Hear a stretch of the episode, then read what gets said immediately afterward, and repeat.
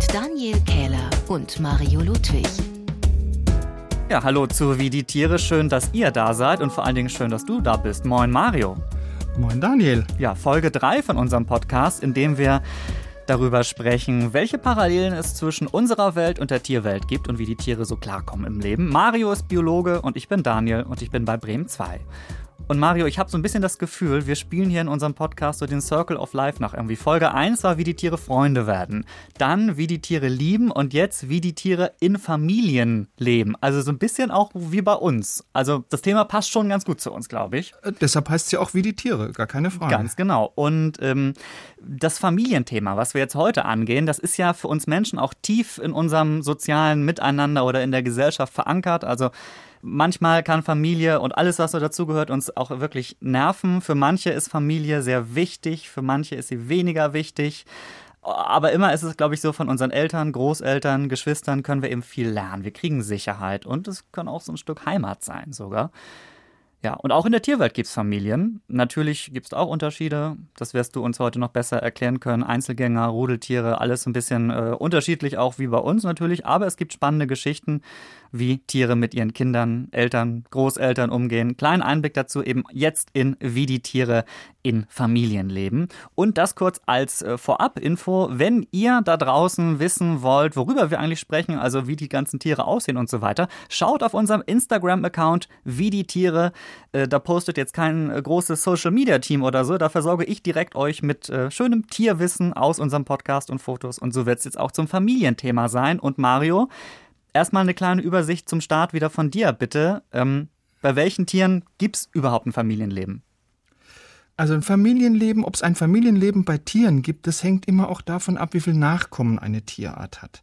Ja, es gibt im Tierreich so eine Faustregel, je mehr Nachkommen eine Tierart hat, desto weniger kümmern sich die Eltern drum. Also ich mache jetzt mal so ein Extrembeispiel. Mhm. Der Mondfisch, größter Knochenfisch der Welt, das ist der Weltrekordler im Eierlegen. Also da legt das Weibchen bei einem Laichvorgang 300 Millionen Eier. 300 Millionen Eier, Daniel, kannst du dir ja wahrscheinlich vorstellen, da müssen sich Mama und Papa nicht groß drum kümmern. Ein paar von denen werden es schon schaffen, zu einem erwachsenen Mondfisch heranzuwachsen. Ganz anders sieht's jetzt wiederum aus, wenn wir jetzt Tierarten haben, die nur wenige Nachkommen haben. Ich denke jetzt mal an die Säugetiere, ich denke an die Vögel mit ihren Nestern. Da ist dann natürlich eine umfangreiche Brutpflege angesagt. Und eine besonders große Brutpflege haben wir dann, wenn eine Tierart nur ein Nachkommen hat, wie zum Beispiel jetzt die Elefanten. Und die Rollenverteilung ist ähnlich wie bei uns Menschen, zumindest meistens so. Äh, Mama kümmert sich um den Nachwuchs und Papa hat in der Zeit schon meistens das Weite gesucht. Mhm. Ähm, aber wir werden vielleicht nachher das noch sehen. Im Tierreich sehr beruhigend, gibt es auch ein paar sehr gute Väter. Ja, und auch bei uns Menschen ist das ja inzwischen, äh, oder ist das ja sehr unterschiedlich alles. Ähm, wir genau. Haben, wir haben zum Beispiel äh, in der vergangenen Folge, wie die Tiere lieben, äh, das Familienthema ja auch schon so ein bisschen gestreift, äh, würde ich sagen. Äh, zum Beispiel haben wir da über die äh, queeren Tiere gesprochen, also zum Beispiel über ein Pinguinpaar, das eben aus zwei Pinguinmännchen bestand, die ja. gemeinsam Eier ausgebrütet haben oder ein Ei ausgebrütet haben. In Bremerhaven im Zoo war das.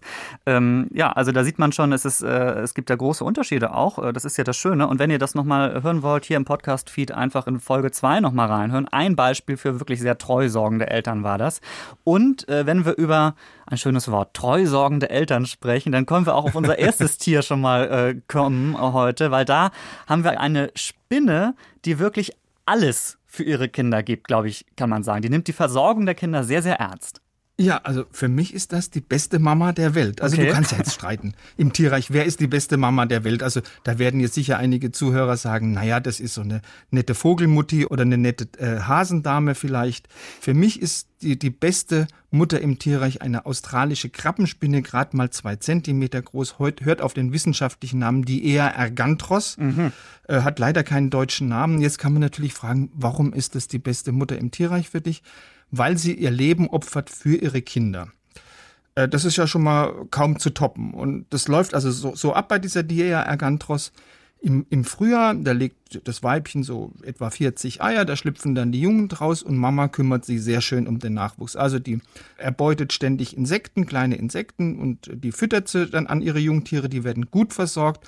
Sie selbst frisst sich aber auch ein schönes Bäuchlein an, also schon fast so eine richtige Wampe.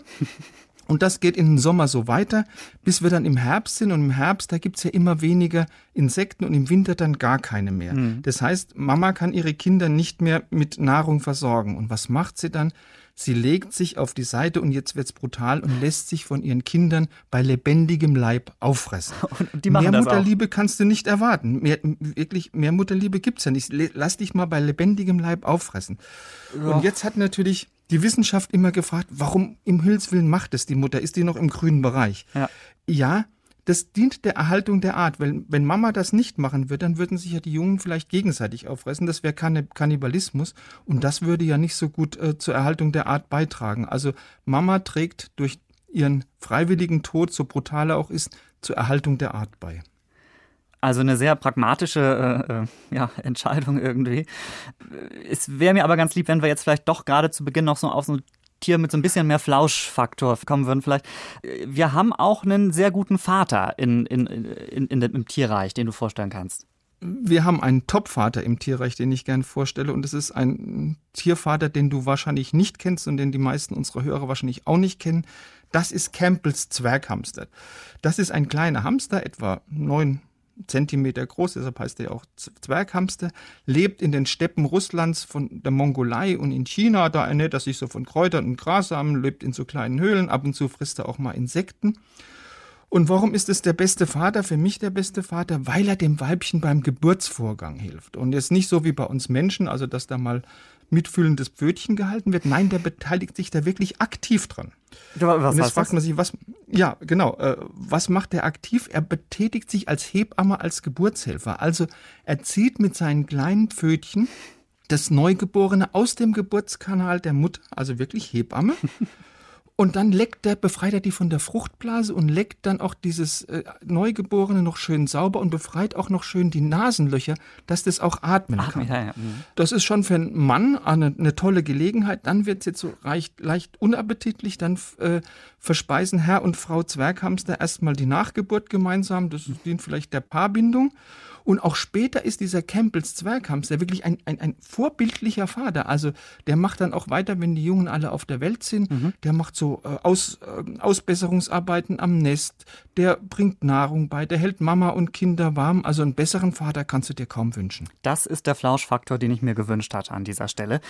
ähm, hast du doch gekriegt? Ja, ähm, äh, alleinerziehende Mütter hast du eh vorhin in der, in der Einleitung schon so ein bisschen äh, erwähnt. Die gibt's häufig wohl, wohl im Tierreich. Jetzt hatten wir gerade einen Vater, der da noch äh, gut mithilft. Aber alleinerziehende Väter, äh, die gibt's auch. Haben wir auch. Haben wir auch, ja, haben wir auch. Und zwar Nandus. Nandus kennst du ja wahrscheinlich. Ähm, Straußenvogel, größte Vogel äh, mhm. Südamerikas. Und der macht was, was alle anderen Straußenvögel, also Emus und Sträuße auch machen. Der frönt der Polygamie. Das heißt, er hat viele Weibchen, er hat einen richtigen Harem. Und diesen Harem verteidigt er erstmal vor anderen Männchen immer sehr konsequent, sehr, äh, sehr hart. Also wenn da ein Konkurrent kommt, dann gibt's reichlich Schnabelhiebe, dann gibt's wütende äh, Fußtritte. Und dann schwängert er erstmal seine Haremsdamen eine nach der anderen. Dann baut er selbst ein Nest, das ist so ein Meter groß, und dann lässt er seine Haremsdamen eine nach der anderen ihre Eier in dieses schöne Nest reinlegen, das er selbst gebaut hat. Und dann ist es für die Weibchen vorbei. Dann werden die weggeschickt und die kriegen auch keinen Zugang zum Nest mehr. Jetzt ist also die Aufzucht der Jungen, das Brutgeschäft, das ist reine Männersache. Also er ist ein alleinerziehender Vater. Und normalerweise hat so ein Sammelgelege so 20 Eier, aber man hat auch äh, Gelege gefunden mit 80 Eiern und mehr. Also die kann selbst der, der fleißigste Nandu-Vater nicht ausbrüten. Ähm, da gehen dann ein paar leider verloren. Aber wenn dann also auch die die Jungen geschlüpft sind, also dann kümmert sich der, der Nandu-Vater wirklich vorbildlich um, um den Nachwuchs. Und das ist natürlich äh, wirklich eine gewaltige Aufgabe. Stell dir vor, also der muss jetzt eine Kinderschar da von so 80, 80 Kleinen, die wild durcheinander laufen, muss der im Griff halten. Und der verteidigt seine Kinder auch gut. Also wenn sich da irgendwie ein, irgendjemand einem Nandu-Nest ungebührlich nähert, dann greift er sofort ein. Der hat schon in der Pampa, hat der berittene Hirten angegriffen, die zu, ungebührlich zu nahe gekommen sind. Und es gibt einen sehr schönen Fall, da ist mal ein, ein kleines Flugzeug in der Nähe gelandet, da hat er auch das Flugzeug angegriffen. Also mit einem Nandu in der Brutzeit nicht gut Kirschen essen aber ein sehr guter Vater auf jeden Fall. Ja, auf alle Fälle. Wir widmen uns jetzt Tieren, denen wir in der freien Wildbahn leider nicht mehr begegnen können, auch nicht mit einem Kleinstflugzeug. Und zwar mit unserer tollen Rubrik Tiere, die wir gern noch bei uns hätten. Und hier schauen wir immer auf bemerkenswerte, interessante Tiere, die aber leider, leider nicht mehr bei uns sind. Jeder von uns hat ein Tier rausgesucht. Und Mario, ich würde jetzt, oder ich muss mal sagen, es war ein bisschen schwierig für mich dieses Mal. Ähm, okay. Ich habe nämlich erst eins gehabt, da habe ich gedacht, das muss ich vorstellen. Aber da fand ich eigentlich nur den Namen so toll. Da gibt es nämlich kaum Infos zu. Das anamitische Pustelschwein. Ich weiß nicht. Kenne kenn ich nicht, aber es klingt super. Oder? Ist doch super. Äh, hat wohl bis in die 1990er in Vietnam, Laos gelebt, aber es, ich habe kaum Infos dazu bekommen zum anamitischen Pustelschwein. Also falls ihr da draußen welche habt, schickt sie mir gerne über unser Instagram-Account, wie die Tiere, dann kann ich vielleicht mehr dazu erzählen. Ähm, aber erstmal war das kein guter Beitrag für die, für die, für die Rubrik, weil das eben, ich kann da nicht, nicht tief genug einsteigen. Deshalb stelle ich jetzt vor, ich hoffe, du kennst ihn, weil er ist großartig, den Schweinsfuß-Nasenbeutler aus Australien.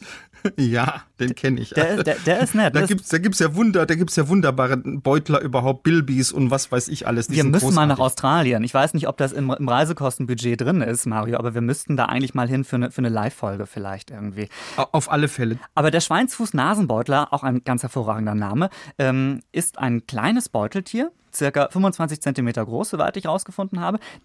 Also war er jedenfalls.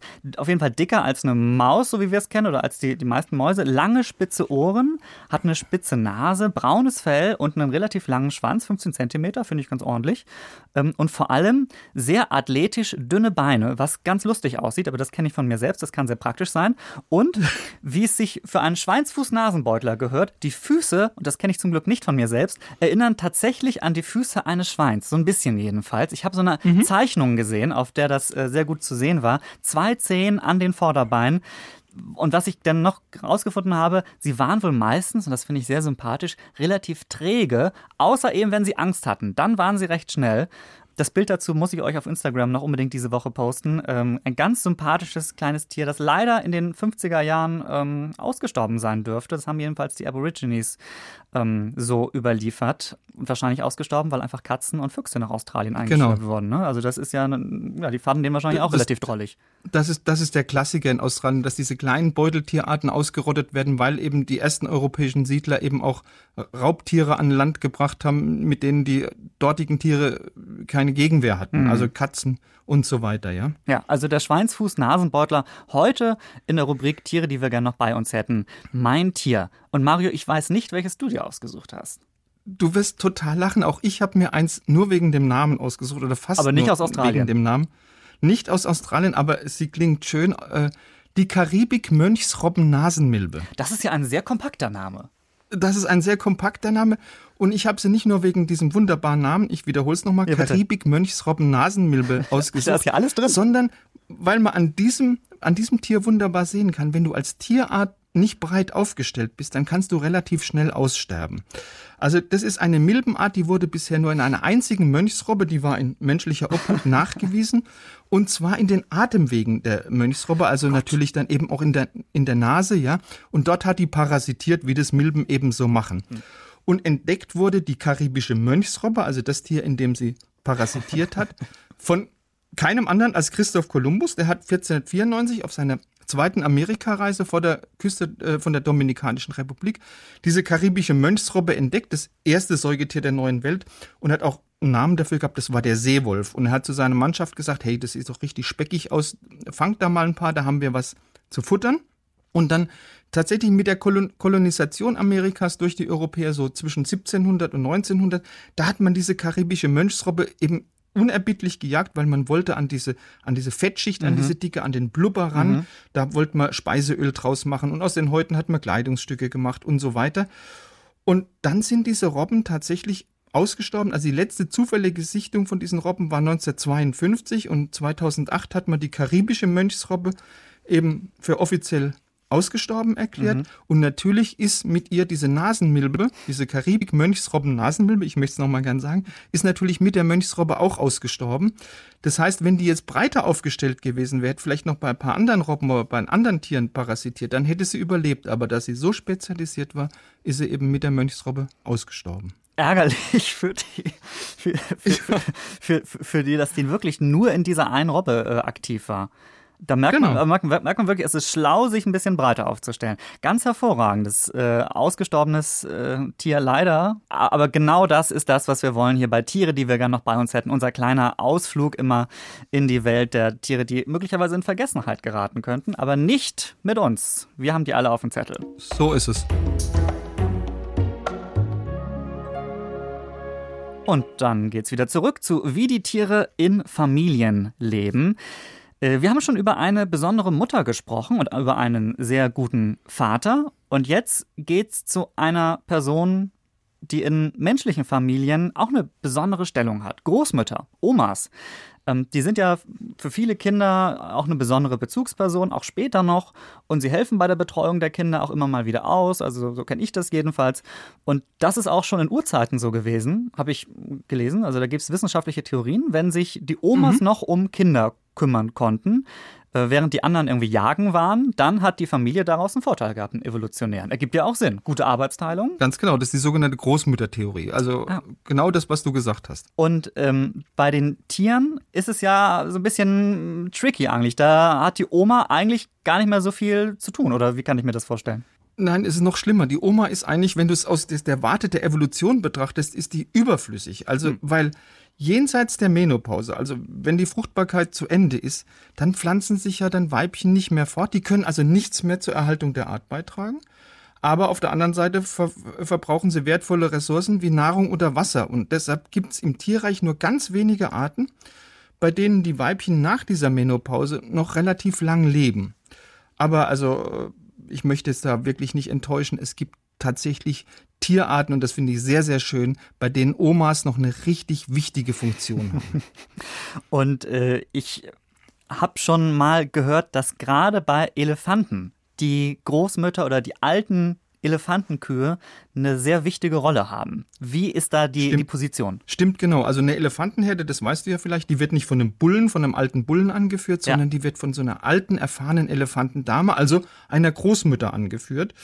Und das ist auch gut so, weil so eine Leitkuh, die hat eine richtig große Lebenserfahrung und das kann ja dann für die gesamte Herde wirklich überlebenswichtig sein. Also eine gute Leitkuh, die weiß ganz genau, wo finde ich noch in Dürrezeiten Wasser, kann damit die ganze Herde retten. Und es gibt verschiedene Untersuchungen, die zeigen auch, dass in kenianischen Parks, dass da Elefantenherden mit älteren Leitkühen, dass die da mehr äh, Nachkommen produzieren als solche, die von jungen Leitkühen geführt werden. Also eine Leitkuh, eine alte Leitkuh, die kann auch zum Beispiel entscheiden, von wem kommt jetzt dieses Löwengebrüll? War das ein Männchen oder ein Weibchen?